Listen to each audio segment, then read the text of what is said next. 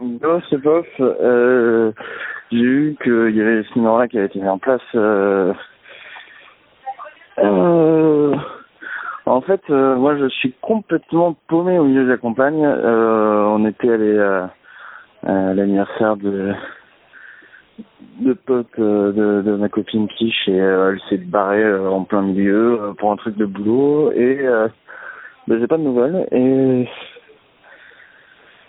ben, je vais essayer de trouver quelqu'un pour me ramener hein, déjà parce que euh, parce que ben, elle est partie avec la voiture donc je me retrouve avec les affaires paumé à Bourriège plein milieu de l'Aude ouais Ouais, j'espère en savoir un peu plus. euh. Et puis j'espère que je vais réussir à rentrer. De toute façon, pas trop compliqué.